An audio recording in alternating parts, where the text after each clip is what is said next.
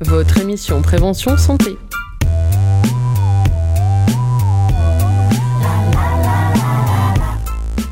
Bonjour et bienvenue dans À santé sur les ondes de Pulsar, une émission d'une heure tous les 15 jours dédiée à la santé et au bien-être au travers de l'information, la prévention et la vulgarisation scientifique.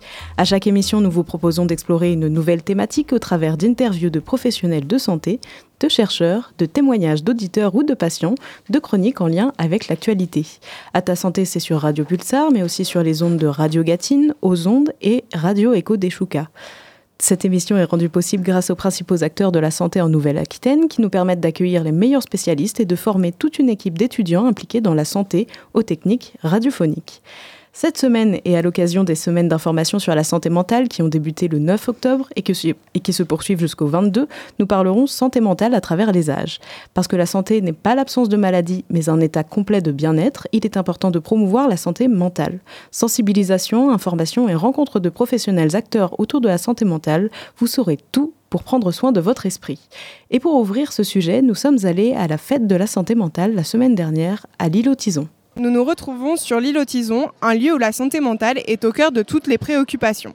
L'occasion, c'est l'ouverture de la semaine d'information sur la santé mentale, un événement qui a réuni les acteurs clés du territoire autour d'un thème, la santé mentale à tous les âges. Et pour nos jeunes auditeurs, il y a le Pictabus, la version mobile de la Maison des Ados, un bus se déplaçant dans le territoire pour proposer une approche ludique et participative pour aborder des sujets essentiels comme la sexualité, le décrochage scolaire ou les addictions. Le Pictabus, c'est la version mobile de la Maison des Adolescents euh, de la Vienne.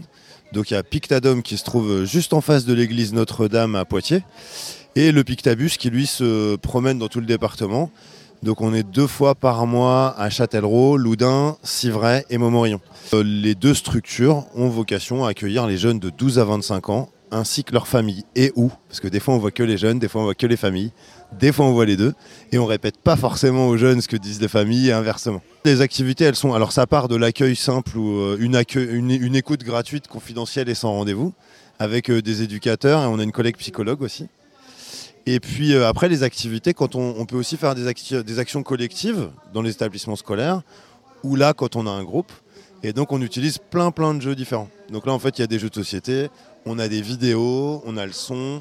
Et donc, en fait, euh, tout support euh, à partir de problématiques, surtout autour de l'adolescence, de la santé et de la santé mentale. La santé mentale, pour moi, c'est d'abord savoir identifier quand ça va et quand ça va pas. Et du coup, il y a des trucs simples qui sont vieux comme le monde je dors bien, je mange bien, c'est déjà pas mal. Nous allons maintenant interroger l'association Les Ateliers Cordage qui recrée du lien social en proposant des activités aux personnes en perte d'autonomie. Les ateliers cordage, on est une association euh, qui a 5 ans, euh, qui a pour but de lutter contre l'isolement des, personnes. Donc on accueille euh, ben, un public dans la mixité, donc mixité des âges, mixité sociale, des pathologies aussi, des personnes qui peuvent avoir des pathologies neurodégénératives, un handicap, vivent dans la précarité ou qui sont simplement euh, éloignés de leur famille ou qui n'ont plus ou, peu de famille et qui, se sentent seuls. On met en place donc dans la maison de rencontre de stimulation qui est euh, à la Providence un planning d'activités toute la semaine du lundi au vendredi avec des activités euh, sportives, des activités donc de loisirs, d'art plastique, culturels. Donc les personnes sont libres en fait de, de venir se poser dans les canapés, de venir faire un jeu, de venir discuter ou de, venir pour faire l'activité proposée le matin ou l'après-midi. Alors, à l'île pour euh, la semaine d'information sur la santé mentale. Nous, on est venu avec euh, des adhérents pour euh, initier des personnes aux jeux de société qu'ils ont découverts sur, sur l'année. Et puis, une activité aussi judo adaptée, donc pour prévenir des chutes et, apprendre en fait à tomber sans se faire mal. Nous sommes en compagnie de représentant de l'hôpital Henri Laborie. Nous sommes le service Philae, qui est un service euh, d'alternative à l'hospitalisation, qui regroupe plusieurs structures euh, d'alternative à l'hospitalisation, des communautés euh, thérapeutiques, des appartements associatifs, des familles d'accueil thérapeutique, tout, un tas comme ça d'alternatives à l'hospitalisation. Et il y a également tout un travail qui se fait avec les partenaires extérieurs de l'hôpital, en accompagnement de, voilà, sous forme de, de soutien technique ou d'analyse de... et également qu'on appelle d'infoformation hors les murs qui est à viser de déstigmatisation et d'information autour de la maladie mentale. L'Arche, unité de jour à médiation par l'animal avec le centre hospitalier Henri Laborie. Oui, non, l'Arche, donc c'est le centre hospitalier Henri Laborie. C'est une unité euh, qui dépend du PPA, donc du pôle euh, de l'enfant et de l'adolescent et on accueille des enfants qui viennent d'IME et puis d'autres qui sont euh, orientés par le Sésame. Euh, par des pédopsychiatres, des psychologues et autres. Donc on travaille, on a une spécificité qui est la médiation animale. Euh, différents animaux, on a des chiens, on a des lamas, des chèvres, des lapins, des cochons d'Inde, des poules aussi. Voilà. Donc on, travaille avec des, objectifs euh, bien spécifiques pour chaque patient sur de la médiation animale. Ça apporte de l'apaisement, un certain bien-être. Ça, c'est prouvé, euh, prouvé. Il y a des études, il y a des recherches qui ont été faites où euh, il y a effectivement une, baisse de certaines hormones, il y a une baisse de, la tension artérielle et il y a vraiment, euh, voilà, ça c'est prouvé. D'être en relation déjà avec un être vivant et puis voilà, ça apporte de l'apaisement. Le but, c'est de mettre un tiers entre le, le patient, enfin l'enfant et l'adolescent, et l'adulte. Voilà, ce qu'il faut renouer quand même une relation, un lien. Souvent, une fois, c'est souvent un manque de lien. Nous allons maintenant interroger le 3114. Le 3114, c'est donc le numéro national de souffrance psychique et pour la prévention du suicide. Donc un numéro qui est accessible 24 heures sur 24, 7 jours sur 7 sur tout le territoire français. C'est un numéro gratuit, confidentiel et tenu par des professionnels de santé mentale, des infirmiers et des psychologues, à destination de toute personne en situation de souffrance psychique, avec des idées suicidaires ou non, pour avoir une intervention et une orientation vers une structure qui est adaptée en fonction des besoins de la personne, en fonction de ce qui fait souffrir à l'instant T. Ce n'est pas uniquement pour les personnes en souffrance, on est aussi un numéro qui a destination des personnes de l'entourage des personnes en souffrance. C'est-à-dire, on voit que quelqu'un ne va pas bien dans notre entourage, on peut appeler le 3114 pour faire part de la situation, pour avoir des conseils et pour que nous, on aille contacter les personnes qui en ont besoin. En tout cas, on peut dire que cette journée de la fête de la santé mentale était une réussite. Elle a réuni des personnes de tous les âges autour d'un sujet qui nous concerne tous. Effectivement, une belle réussite pour ce premier reportage de Yara, Kenza et Celia. Nous allons donc dans un premier temps parler santé mentale des jeunes adultes et je laisse Coralie nous présenter et interroger notre première invitée. Alors bonjour Madame Guillard, merci beaucoup d'avoir accepté notre invitation aujourd'hui pour parler santé mentale et plus particulièrement santé mentale chez les jeunes adultes.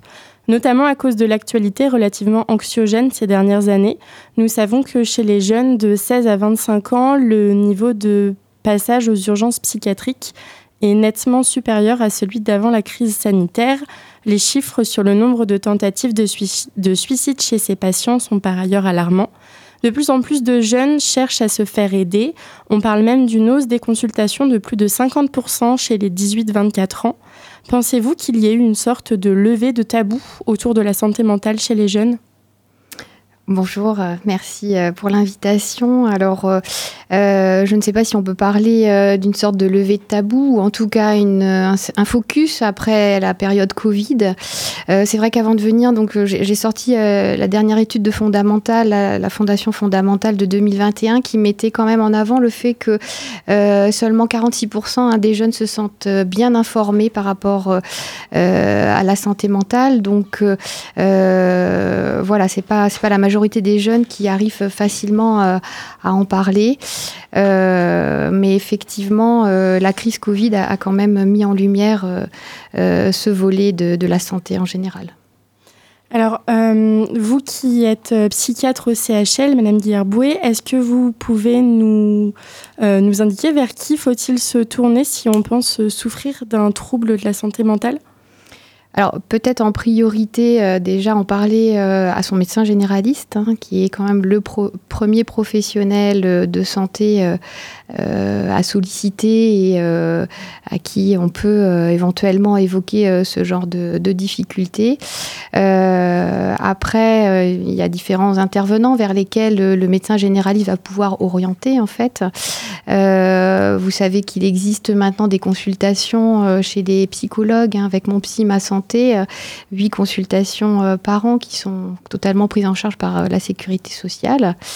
Après, si vraiment il s'avère qu'il y a un, voilà, un trouble psychique, psychiatrique plus, plus inquiétant, au niveau du centre hospitalier Henri Laborie, hein, la porte d'entrée, c'est ce qu'on appelle le CMP, le centre médico-psychologique. Il y en a un sur Poitiers, enfin qui regroupe trois CMP d'ailleurs.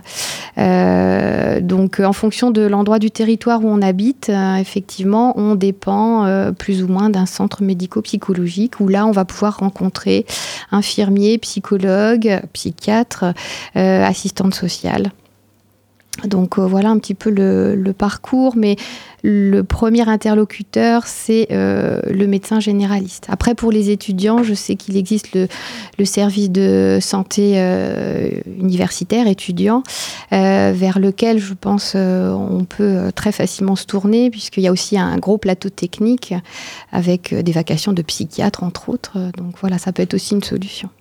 Alors, bien qu'un grand nombre de patients soient en mesure de demander de l'aide par eux-mêmes, euh, beaucoup n'en sont encore pas capables. Y a-t-il des signes d'alerte d'une mauvaise santé mentale? Alors je dirais euh, oui, ça a même été euh, rappelé dans le reportage. Hein, euh, on va dire que tout ce qui concerne le sommeil, l'appétit, ça, ça peut être des, facteurs qui, peuvent alerter. après, un repli social hein, ou alors des difficultés dans les performances scolaires, à travailler, à se concentrer, à planifier, ça, ça doit alerter. après, ce qu'il faut savoir, c'est que quand on souffre d'un trouble psychique, euh, on n'a pas forcément conscience qu'on souffre d'un trouble psychique. Hein, ça fait un peu partie aussi de la définition. Euh, donc euh, parfois c'est très difficile pour les personnes de, de mettre un mot sur les ressentis. Donc ça peut être l'occasion de voir avec l'entourage ce, qui, ce qui fonctionne et ce qui ne fonctionne plus. Justement, au niveau de l'entourage, comment est-ce que nous, à notre échelle, on peut aider quelqu'un qui souffre de troubles psychiques? Alors euh, c'est pas une chose facile, c'est pas aisé. Euh, je pense qu'il faut déjà euh, avoir une relation de confiance hein, avec la personne et du coup c'est souvent quand même les personnes qui, qui, sont les, les plus proches hein, qui, qui vont remarquer les signes que je vous, je vous décrivais tout à l'heure. Et puis il bah, faut arriver à faire discuter bien sûr, essayer d'évaluer s'il y a des critères de d'inquiétude, hein, d'urgence, on va dire. Euh, mais c'est au travers de la relation de confiance, effectivement, qu'on va pouvoir amener la personne à consulter. donc il y a effectivement une notion d'urgence. On sait qu'il est primordial de prendre en charge les troubles le plus tôt possible. Est-ce que vous pensez qu'il est également important d'accompagner l'entourage d'une personne qui souffre de troubles psychiques? Oui, tout à fait. Enfin, ça fait partie des recommandations aussi. Hein. Euh, euh, donc, euh, il y a diverses associations qui existent, hein, notamment l'UNAFAM qui répond à, cette question des, aidants de personnes qui souffrent d'un trouble psychique. Et puis, il y a aussi des programmes de psychoéducation. Hein, une fois que le trouble est vraiment avéré, des programmes de psychoéducation qui aident justement l'entourage à mieux comprendre la maladie, mais également à supporter le fardeau que représente la maladie du proche. Et au niveau des troubles qu'on peut rencontrer, quels sont les troubles les plus fréquents aujourd'hui chez les jeunes adultes? Alors, ce qu'on a vu exploser depuis euh, la période Covid, hein, c'est tout ce qui est troubles anxieux. Euh, l'anxiété généralisée, le trouble panique, l'anxiété sociale, hein, qui chez certains euh, euh, s'est majorée en fait. Hein. Au départ, c'est une petite timidité, et puis avec le confinement, ben, ça finit par s'aggraver, et, c'est carrément une anxiété sociale qui apparaît. Euh, donc troubles anxieux et puis euh, troubles dépressifs aussi. Hein. On dit qu'il y a un tiers euh, des, jeunes qui ont des, idées suicidaires. Donc voilà, c'est les deux, les deux premiers troubles qui me viennent à l'esprit. Après, il y a tout ce qui va concerner les addictions aussi, hein, qui ont explosé depuis la période Covid. En ce qui concerne la prise en charge des troubles mentaux, euh, beaucoup de personnes ont cette image un peu erronée, notamment à cause du cinéma, du patient allongé sur un canapé face au thérapeute qui prend des notes. Euh, donc vous qui êtes psychiatre, est-ce que vous pouvez nous témoigner de la réalité de ces prises en soins? Quelles sont les méthodes qu'on utilise aujourd'hui? Alors, bon, moi, ça fait... Euh, un certain temps que je fais de la psychiatrie. Euh, j'ai pas connu euh, ce type de, euh, de thérapie. Je sais que c'est vrai que la psychanalyse a plutôt ces modalités-là. en termes de, de positionnement, nous, on est vraiment dans le modèle médical, hein, avec un bureau qui sépare le, le, médecin, le psychiatre du patient. Après, c'est vrai qu'il y a des thérapies comme les thérapies cognitivo-comportementales où là, patient et thérapeute travaillent de concert euh, sur un, sur un problème euh, commun, on va dire. Donc là, on peut se retrouver euh, à deux d'un côté du bureau à, travailler sur quelque chose en commun. Donc ça aussi, ça peut être un positionnement, mais dans la grande majorité des cas, on est en face à face, séparé par un bureau et le psychiatre est rarement silencieux, a tendance plutôt à, voilà, à poser des questions, à donner son avis si l'avis est sollicité, mais euh, on est rarement euh, euh, dans voilà à ne pas parler pendant, pendant toute une consultation. Est-ce que vous pensez également qu'il est important de rendre le patient acteur de sa prise en charge? Oui, alors euh, moi je travaille dans un service de réhabilitation psychosociale, donc euh, on, a on, est, on tente euh, d'aller vers cette philosophie-là, c'est-à-dire ben, donner à la personne qu'on accompagne, d'ailleurs qu'on appelle plus trop patient, mais plutôt usager ou personne accompagnée, on essaye de on va dire, de mobiliser toutes les ressources persistantes, toutes les forces qu'on peut avoir détectées pour essayer d'aller vers le, vers le rétablissement. Donc euh, on, voilà, on essaie de, de proposer des choix pour qu'ils soient acteurs, faciliter ce qu'on appelle l'empowerment et donc le pouvoir d'agir. Oui, on essaye en tout cas. Très bien, bah, merci beaucoup Madame Guillard-Boué pour vos réponses et pour votre présence avec nous aujourd'hui. Merci à vous. Merci beaucoup. Et vous le savez, notre tradition dans À ta santé, c'est de vous laisser des petites pauses musicales ayant un lien avec le thème de l'émission. Voici donc ma petite dépression de Billy the Kick.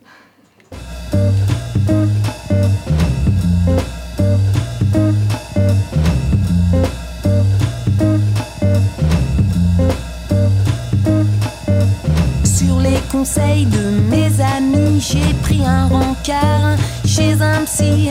Y a dû y avoir un blême lors du transfert. Je suis tombé complètement love de ma cafetière. Euh, c'est normal petite dépression se porte bien à coups de cacheton, je l'entretiens.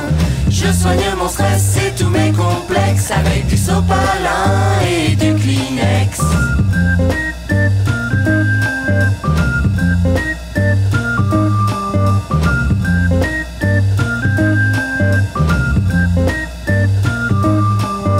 Ma libido titille amplifie mes frustrations un max et suis couverte de boutons. Vous me reprendrez bien une petite dose de phobie. Non, je vous remercie, j'ai déjà toute la panoplie. Sans façon. Ma petite dépression se porte bien à coups de cacheton, je l'entretiens. Je soigne mon stress et tous mes complexes avec du sopalin et du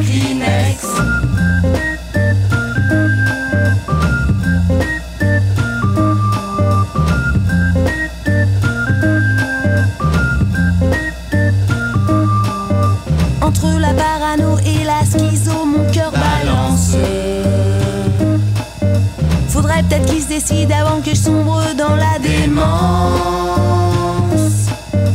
Pathologiquement, je suis un cas d'école. Et dans ma garde-robe, ils ont mis une camisole.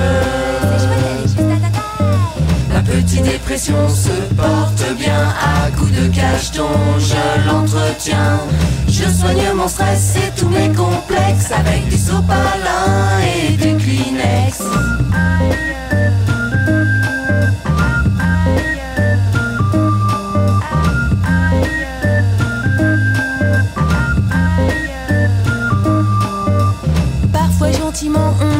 choque le body work. Ça me fait du bien et ça me change des électrochocs. Cette fois je suis guérie, je ne veux plus me taire. Plus jamais je ne mettrai la tête dans le mixeur. Dans le mixeur. Ma petite dépression se porte bien à coups de cacheton, je l'entretiens. Je soigne mon stress et tous mes complexes avec du sopalin et du Kleenex.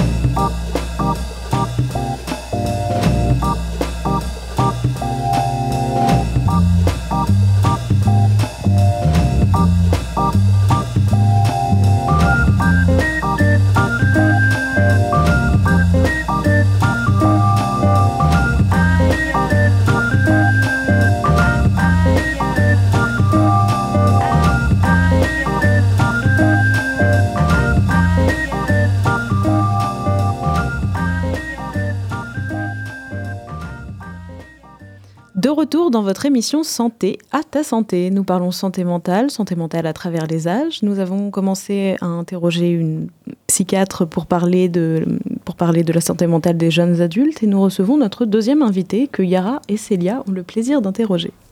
Bonjour Anaïs Alclave, vous êtes infirmière au service de santé étudiante à l'université de Poitiers et nous venons de voir que les jeunes euh, adultes souffrent de maladies mentales.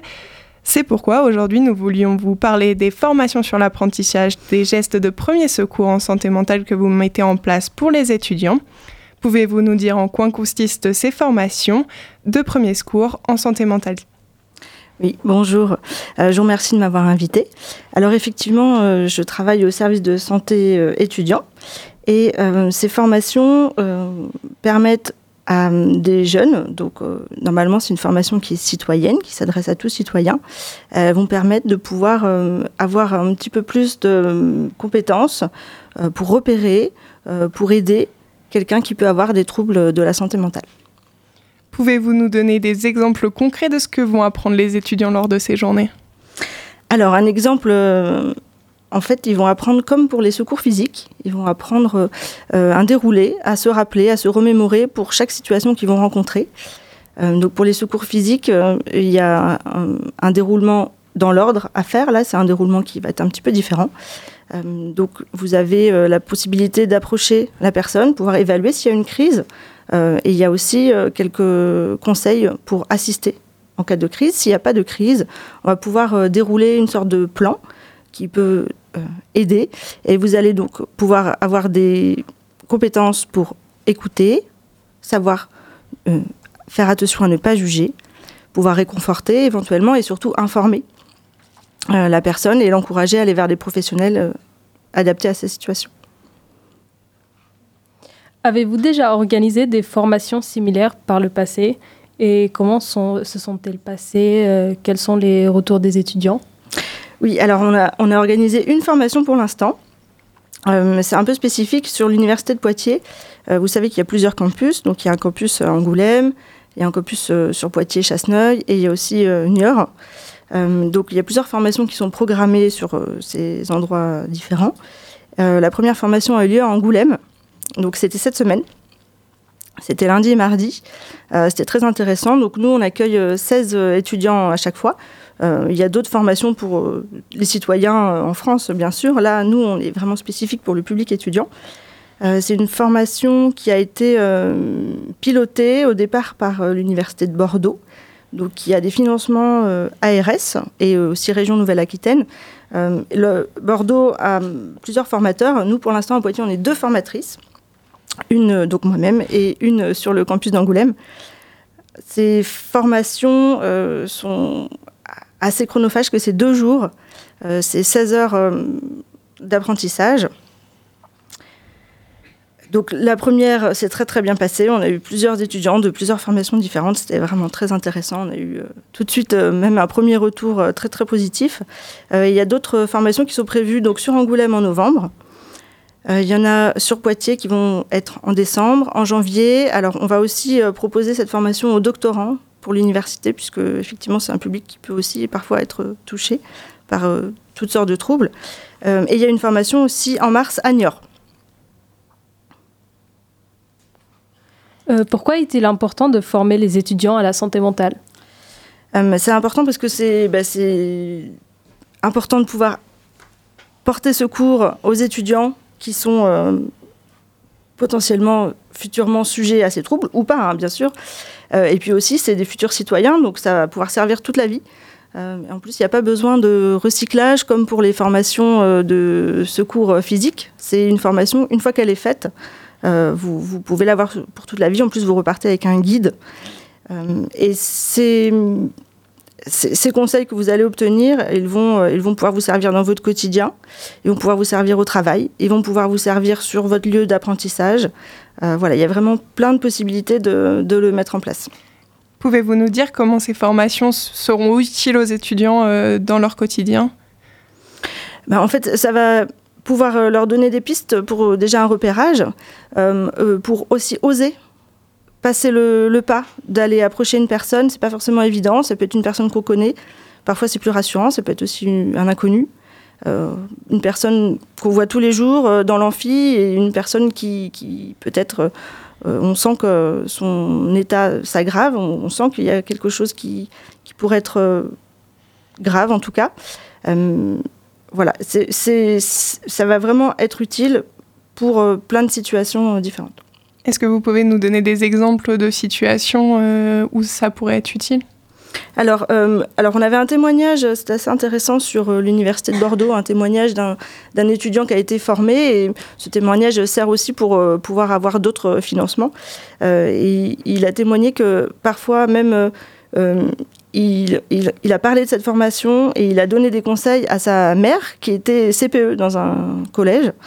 Et il a pu lui donner des informations et il a guidé sur sur certains troubles que rencontraient les élèves. Lui, il pouvait dire même qu'il s'en servait euh, tous les jours euh, au quotidien. Alors bon, peut-être euh, il y a des hauts et des bas, effectivement, des périodes. il s'en servait pour ses amis, par exemple. On voit bien qu'avec vos exemples que ces formations sont utiles au quotidien. Est-ce que l'université met d'autres sources à disponibilité des étudiants après ces formations? Alors, ce qui est intéressant, c'est que effectivement, une fois qu'on est secouriste, donc vous, avez un diplôme, vous êtes secouriste, euh, vous pouvez avoir à rencontrer des, des, cas pardon, euh, très délicats qui peuvent peser sur euh, votre morale à vous. Et pour être secouriste, il faut quand même être en forme. c'est important. Donc effectivement, il y a un cadre qui est aussi proposé grâce au service de santé universitaire, au service de santé étudiant, pardon. Et ce, il y aura un retour en fait sur expérience au cours de l'année ou un ou deux, euh, où on pourra prendre euh, le temps d'aborder les situations les plus compliquées. Euh, voilà. Après, s'il y a besoin au quotidien, le 3114 est aussi un bon support. normalement, c'est plus pour des situations de crise, de l'entourage ou de nous-mêmes, mais ça peut être aussi un bon support si on a besoin. Quelles sont vos perspectives sur l'avenir de ces formations en santé mentale à l'Université de Poitiers Seront-elles reconduites dans les prochaines années? Oui, alors euh, effectivement, c'est une demande aussi hein, de, des critères euh, qui font partie de la qualité d'accueil euh, des étudiants dans une université. Donc c'est une demande du ministère que cette formation puisse être proposée chaque année. Donc pour l'instant, on est deux formatrices. L'objectif, c'est que effectivement l'équipe soit renforcée et qu'il y ait de plus en plus de formatrices. et il est possible également de, se former tout au long de la vie. C'est pas forcément une formation qui est spécifique aux étudiants. Euh, donc euh, chaque année, on va essayer d'augmenter euh, le nombre de formations pour augmenter le nombre de personnes formées, parce que là, sur les, dates qu'on a mis en place, ça représente une centaine d'étudiants. C'est vrai que sur le, quota que représente l'Université de Poitiers, ça peut paraître peu, mais voilà, on avance doucement. comment les étudiants peuvent-ils s'impliquer dans la sensibilisation pour la santé mentale après ces formations? Alors s'impliquer dans la sensibilisation, euh, il y, a une manière simple. Est-ce que vous pouvez devenir étudiant relais santé pour l'année prochaine? Bien sûr. Euh, oui, alors s'impliquer, ça peut être euh, aussi juste ouvrir le débat, ouvrir la parole et puis montrer à votre entourage que c'est un sujet qui fait pas peur, qui n'a pas de tabou pour vous. même aux personnes que vous croisez il suffit de les écouter parfois quelques minutes pour montrer que vous, vous êtes sensible et que jamais vous serez dans le jugement. Est-ce qu'il y a d'autres choses qui sont mises en place à l'Université de Poitiers autour de la santé mentale dont vous pouvez nous parler? Alors, euh, euh, tout au long de l'année, euh, vous aurez l'équipe d'étudiants relais santé qui va pouvoir mettre en place des actions sur différents thèmes, notamment la santé mentale. vous avez également au service de santé étudiant plusieurs ateliers, donc que ce soit sur Angoulême, Poitiers ou Niort, plusieurs ateliers qui sont mis en place, donc euh, des ateliers zen, des ateliers euh, anti-stress, des ateliers aussi, alors on a de l'art-thérapie, on peut avoir de la musicothérapie. Euh, voilà, c'est- des choses qui sont tout à fait accessibles, qui sont offertes aux étudiants, qui sont financées grâce à la CVEC euh, et à l'université. Euh, voilà, donc vous pouvez en savoir plus sur le site du service de santé universitaire. Comment espérez-vous que ces formations contribuent à la création d'un environnement plus sain et bienveillant pour les étudiants de l'Université de Poitiers de point de vue de la santé mentale Alors, je, pense que le public étudiant est déjà un public qui est très ouvert et qui a de moins en moins de mal à parler de, ces thèmes. Enfin, c'est vraiment quelque chose qu'on ressent au quotidien. Euh, mais il faut continuer, euh, je pense, la lutte contre la déstigmatisation, c'est important, puisqu'on va pouvoir aussi parler, par exemple, de, de très, très concrètement de, la psychose. Euh, la psychose, aujourd'hui, on l'entend tous les jours euh, au quotidien, peut faire peur dans les médias. C'est un sujet qui peut être abordés comme euh, de potentiels agresseurs, alors que pas du tout, ils sont plutôt des victimes et leur quotidien va plutôt être difficile plutôt qu'être dans l'agression d'autrui. Pour finir cette interview, pouvez-vous nous dire qu'est-ce que vous évoque la santé mentale à tous les âges? Alors la santé mentale à tous les âges, pour moi c'est vraiment euh, quelque chose qui fait partie de la santé globale. Aujourd'hui, on peut se sentir bien dans son corps, mais aussi c'est important de se sentir bien dans son environnement, dans sa famille, euh, dans sa santé mentale évidemment. Donc plus on, on en parle, plus on est d'accord de pouvoir l'évoquer avec d'autres et plus on peut accueillir aussi la parole des autres. Euh, voilà, et plus ça peut, ça peut permettre d'avancer. Merci Anaïs Alclab, vous êtes étudiant, euh, infirmière au service de santé étudiante à l'Université de Poitiers et vous nous avez parlé des formations, des gestes de premier secours en santé mentale que vous mettez en place. Alors, j'aurais quand même euh, quelques petites questions en plus. Est-ce qu'il y a un côté un peu prévention pour soi au sein de ces formations? Est-ce que ça peut nous être utile à nous-mêmes?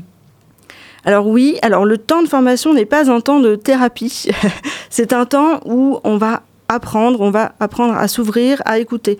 Euh, mais ça peut être effectivement un moment où on va faire baisser nous-mêmes nos barrières. Euh, par exemple, je pense à la violence, quand j'ai évoqué la psychose par exemple, euh, penser que effectivement les personnes avec des troubles d'ordre psychotique peuvent être dangereux, et ben en général, quand on a fait cette formation, on, peut changer son point de vue. Donc, effectivement, ça peut permettre d'acquérir des compétences de ce point de vue-là. Et changer au niveau de sa propre santé mentale, euh, oui, effectivement, surtout par rapport au suicide, par exemple, ce... c'est une question qui peut être parfois taboue. Euh, on peut avoir du mal à poser la question, on peut avoir du mal à en parler. C'est pas un sujet euh, du quotidien, évidemment. Donc, dans cette formation, au cours de cette formation, on va apprendre que ce sujet, bah, c'est un sujet réel qui existe et qu'il n'y a pas de raison qu'on n'en parle pas au même titre qu'un autre sujet.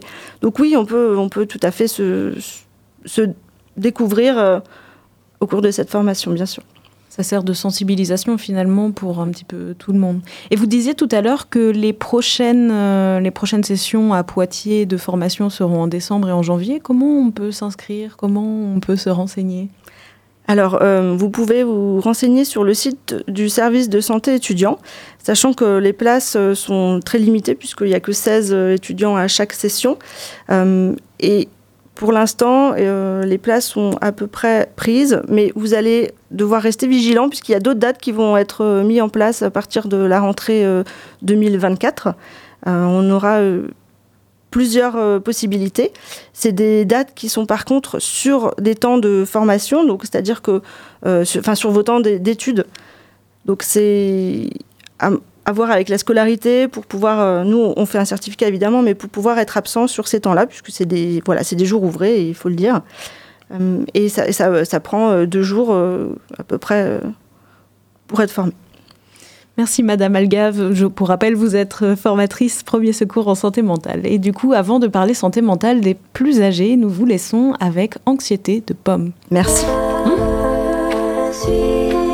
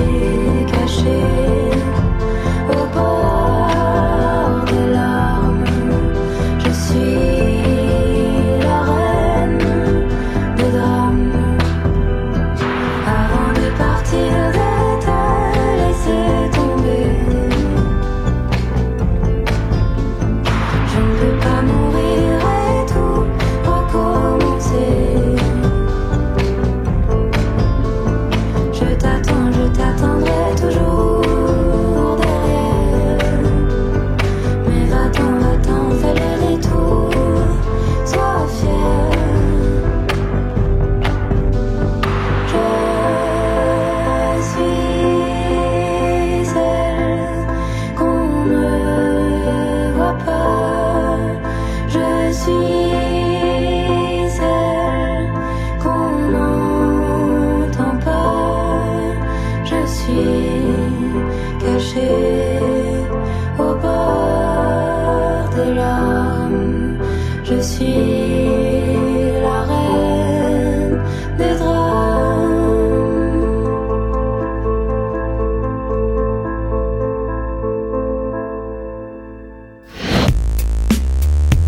écoutez À ta santé. Et nous avons parlé santé mentale des jeunes adultes et de la possibilité offerte aux étudiants de se former au premier secours en santé mentale. Passons maintenant à la santé mentale des plus âgés, tout d'abord avec Célia qui a un petit quelque chose à nous dire. Je voudrais évoquer un sujet important mais souvent méconnu, la santé mentale des personnes âgées. Lorsqu'on parle de ces deux ce domaine, la première maladie qui vient généralement à l'esprit est la maladie d'Alzheimer et ses pertes de mémoire. Cependant, il existe d'autres affectations neurodégénératives liées à l'âge et aujourd'hui nous allons pencher sur l'une d'entre elles qui, malgré son nom, qui pourrait prêter à confusion, n'a rien de drôle. Il s'agit de la Corée de Huntington, une maladie rare, génétique et héréditaire dont les symptômes se manifestent généralement entre l'âge de 30 et 50 ans. Ce qui rend cette maladie particulièrement insidieuse, c'est la variabilité des symptômes d'un individu à un autre. Au début, les signes peuvent passer inaperçus, se manifestant sous forme de maladresse, d'irritabilité, de changement d'humeur. Avec le temps, les symptômes cognitifs et psychiatriques prennent de l'ampleur, se traduisant par de l'apathie, de l'anxiété, des troubles du comportement ou du sommeil. Mais ce n'est pas tout. Les mouvements deviennent brusques, mal coordonnés et imprévisibles.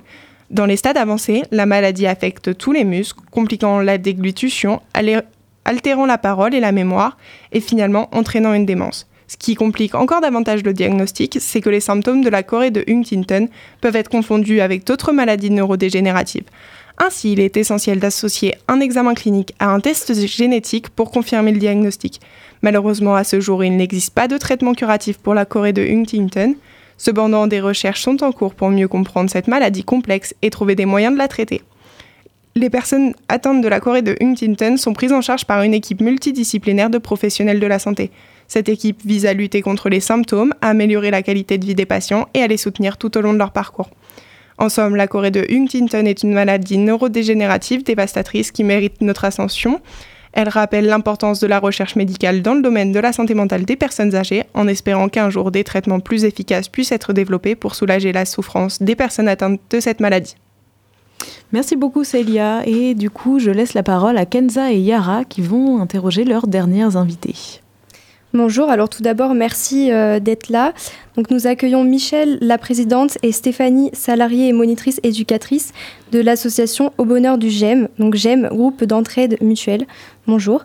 Alors, Bonjour. Nous allons, nous allons vous poser quelques questions. Alors tout d'abord, euh, présentez-nous cette association. Qu'est-ce que c'est euh, Au Bonheur du GEM Alors, le bonheur du GEM, le GEM, c'est groupe d'entraide mutuelle pour les personnes en situation de fragilité psychique.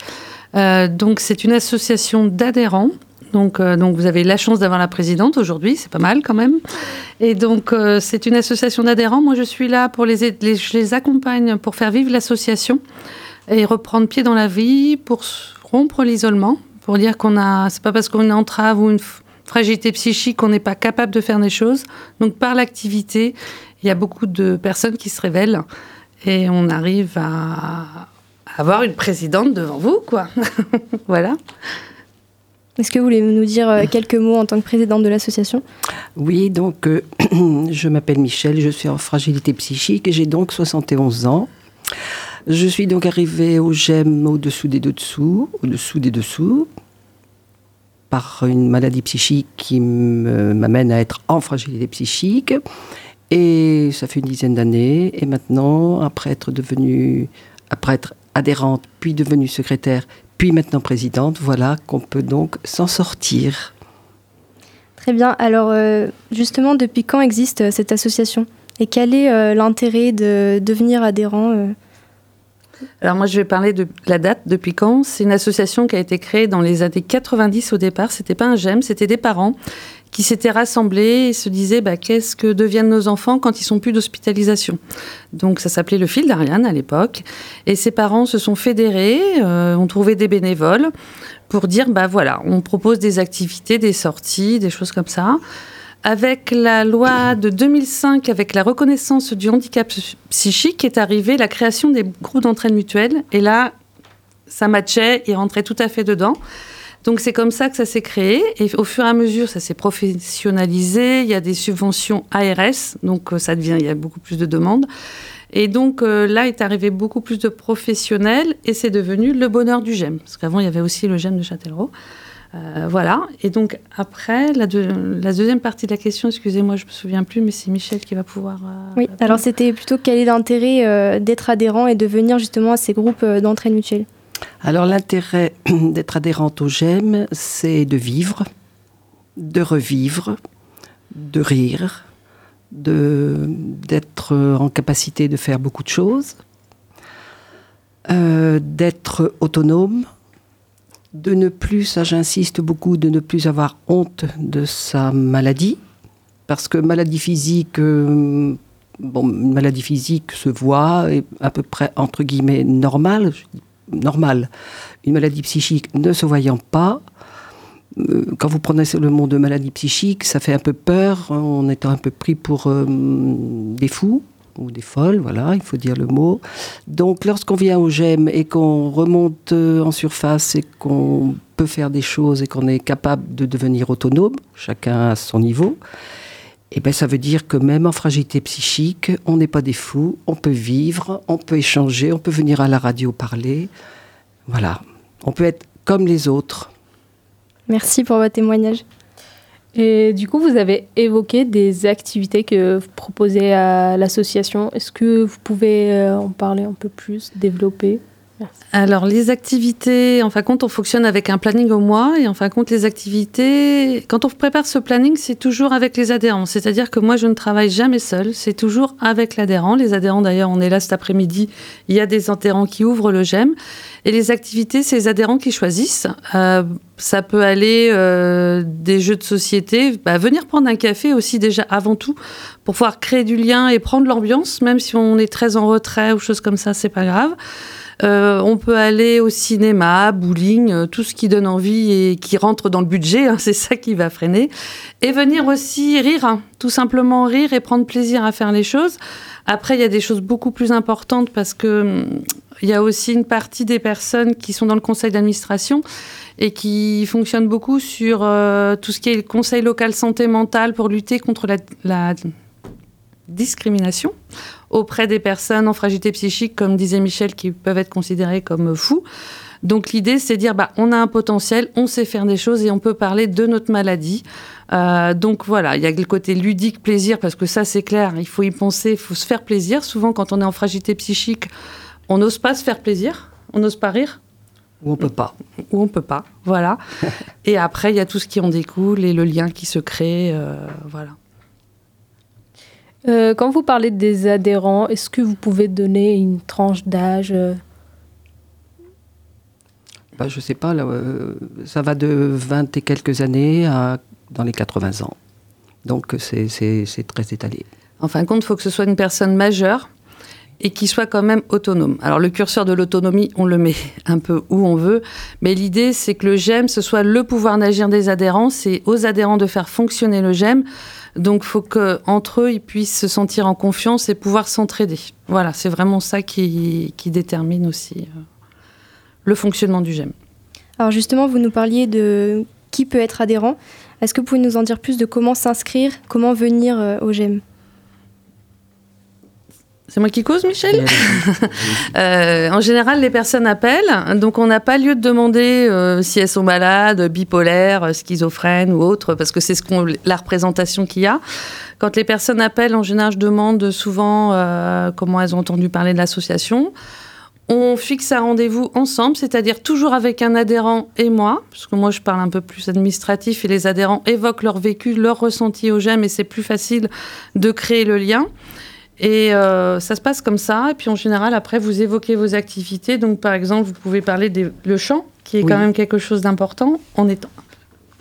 Oui, alors rapidement, euh, on a donc au, au GEM une chorale, parce que même les personnes en fragilité psychique chantent, euh, savent chanter. Donc on a une chorale d'une quinzaine de personnes.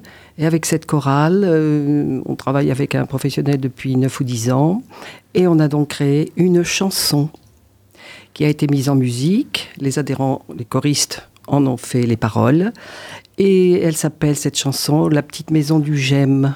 C'est-à-dire que chacun a mis sur un papier, une feuille, euh, avec un crayon, son ressenti et, ce qui voilà, son, sa vie au GEM. Elle a été mise en musique, elle est sur CD. Ça, c'était un premier objectif. On en a un autre, de créer peut-être un jour une autre chanson. Et pour revenir sur l'idée de la chanson, au-delà de ça, c'est que, par exemple, la semaine dernière, la chorale a chanté à la guinguette, a déjà chanté dans des, quelques grandes salles de Poitiers, entre guillemets. Euh, mais c'est pas rien. C'est-à-dire que là, oui, on parle, on fait la promo du CD, enfin, c'est quelque chose. Mais au-delà de ça, ça permet aux adhérents de s'extraire du GEM de chez eux et d'aller chanter devant un public, euh, 400 personnes, quand vous êtes un peu envahi par différentes choses.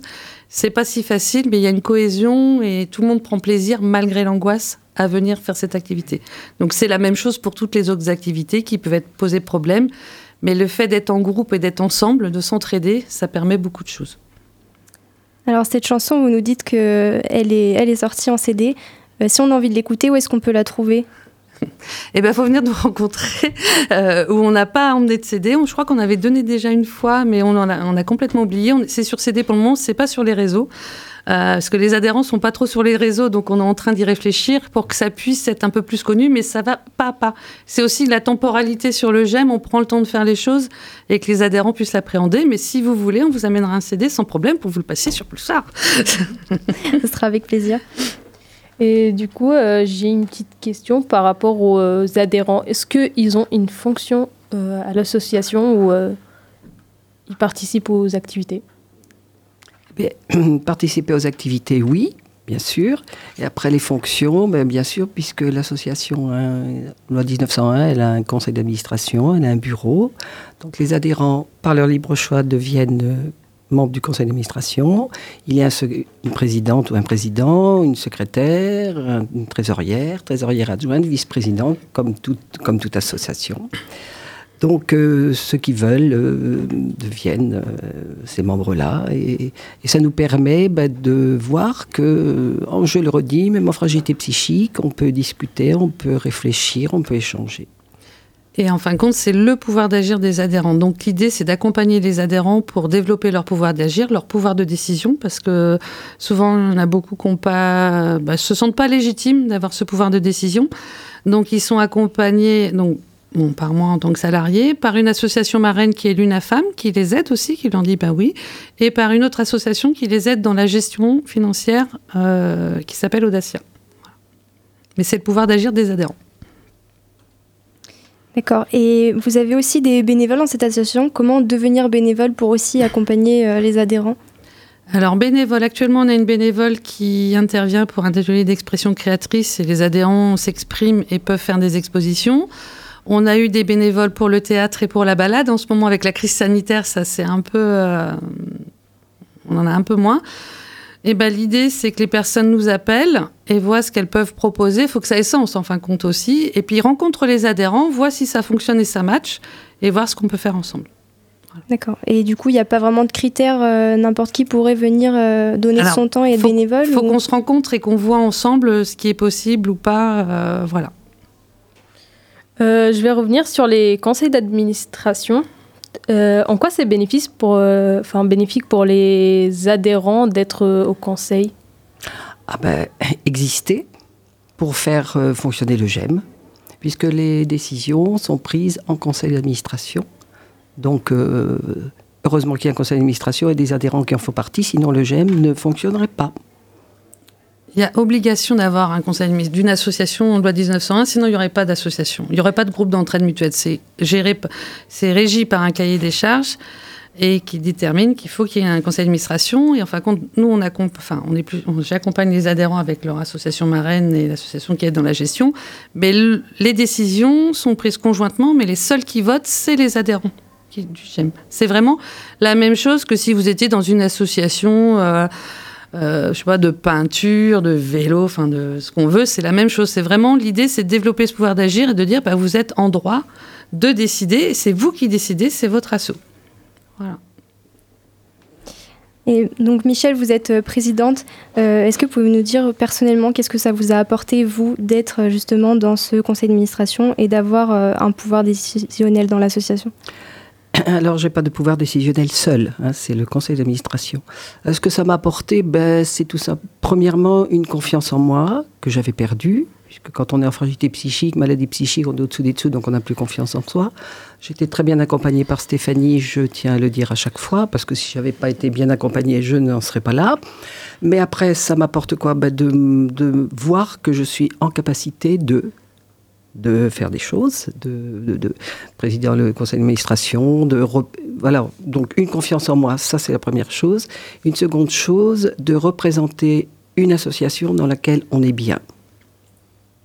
Donc pour moi c'est c'est vraiment une preuve. Enfin, on, m'a élu, hein, voilà, et moi maintenant je suis contente de porter la parole euh, de ce qu'est le GEM, de ce que le GEM nous apporte. J'en suis fière par rapport à ça, fière uniquement par rapport à ce que, ce que je peux dire du j'aime, ce qui nous apporte de bonheur, de plaisir. Je rajoute aussi, si je puis me permettre, c'est que nous avons un camarade, notamment adhérent, qui avant de ça fait une 16 ou 17 ans qu'il est au GEM, euh, et qu'avant de venir au GEM, il est allé 17 fois à l'hôpital. Et depuis qu'il a connu le GEM, il n'a plus aucune hospitalisation. Donc c'est quand même euh, pas rien le GEM. Ce n'est pas qu'un centre d'activité, c'est autre chose. ce n'est pas un centre d'activité. Faut vraiment, euh, c'est pas un centre de loisirs, c'est pas un centre de loisirs pour les personnes d'un certain âge. Non, je fais du l'humour. C'est vraiment l'idée, c'est de développer ce pouvoir d'agir et chacun à son rythme. Euh, on a des personnes qui voulaient pas venir hein, du tout, qui ont poussé un peu la porte, voilà, et puis tout compte fait maintenant, bah, elles sont tout le temps là, et elles sont contentes d'être là. Je vais faire un peu d'humour, on peut plus s'en débarrasser, non, je plaisante vraiment, mais l'idée c'est ça, c'est l'idée d'être ensemble et de, de, de se donner l'autorisation de faire plusieurs choses, et de se donner aussi l'autorisation de dire, bah ça j'aime pas. Ça aussi on a le droit de pas aimer, mais euh, voilà, donc on teste, on expérimente, et puis on partage, voilà, c'est surtout ça. Eh ben, merci beaucoup pour tout ce que vous nous avez dit. Je rappelle donc qu'on était en présence de Michel, la présidente, et Stéphanie, salariée et monitrice éducatrice au bonheur du GEM. Alors une dernière question. comment du coup on peut vous contacter ou vous retrouver? Eh ben voilà. J'avais pas pensé à ça. Alors, on a des petits flyers, donc on peut nous contacter. Donc, c'est donner vraiment notre numéro, c'est ça? Euh, on, a, on peut nous contacter au 07 60 45 33 89. Sinon, il y a l'adresse mail du bon, au bonheur du gem, gmail.com. Euh, voilà, en général, si on tape sur Internet au bonheur du gem, vous nous trouvez et puis vous avez nos coordonnées. Nous, on fonctionne vraiment par le lien. Enfin, il ne faut pas hésiter à nous contacter. Donc, on n'est pas sur les réseaux. Alors, même si vous trouvez un site Internet il est obsolète et on a perdu les codes. Mais vraiment, c'est par le lien. Ou pousser la porte du GEM. On est euh, dans une petite maison en haut de la Balèze. Donc n'hésitez pas, il y a toujours quelque chose à grignoter. Bon, eh bien, je pense que nous aurons encore appris tout un tas de choses autour de la santé mentale cette année encore. Si le thème vous a plu, vous pouvez assouvir votre curiosité dès ce soir pour un ciné-débat aux 400 coups à Châtellerault.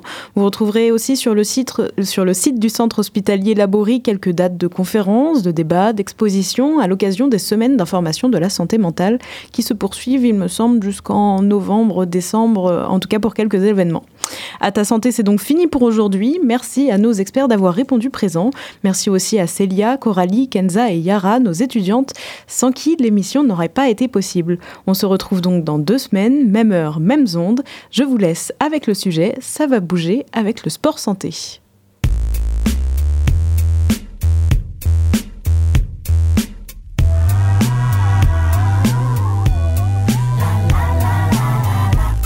C'était À ta santé votre émission Prévention Santé, réalisée en partenariat avec la MGEN de la Vienne, les établissements Elsan de Poitiers et la MSA Poitou.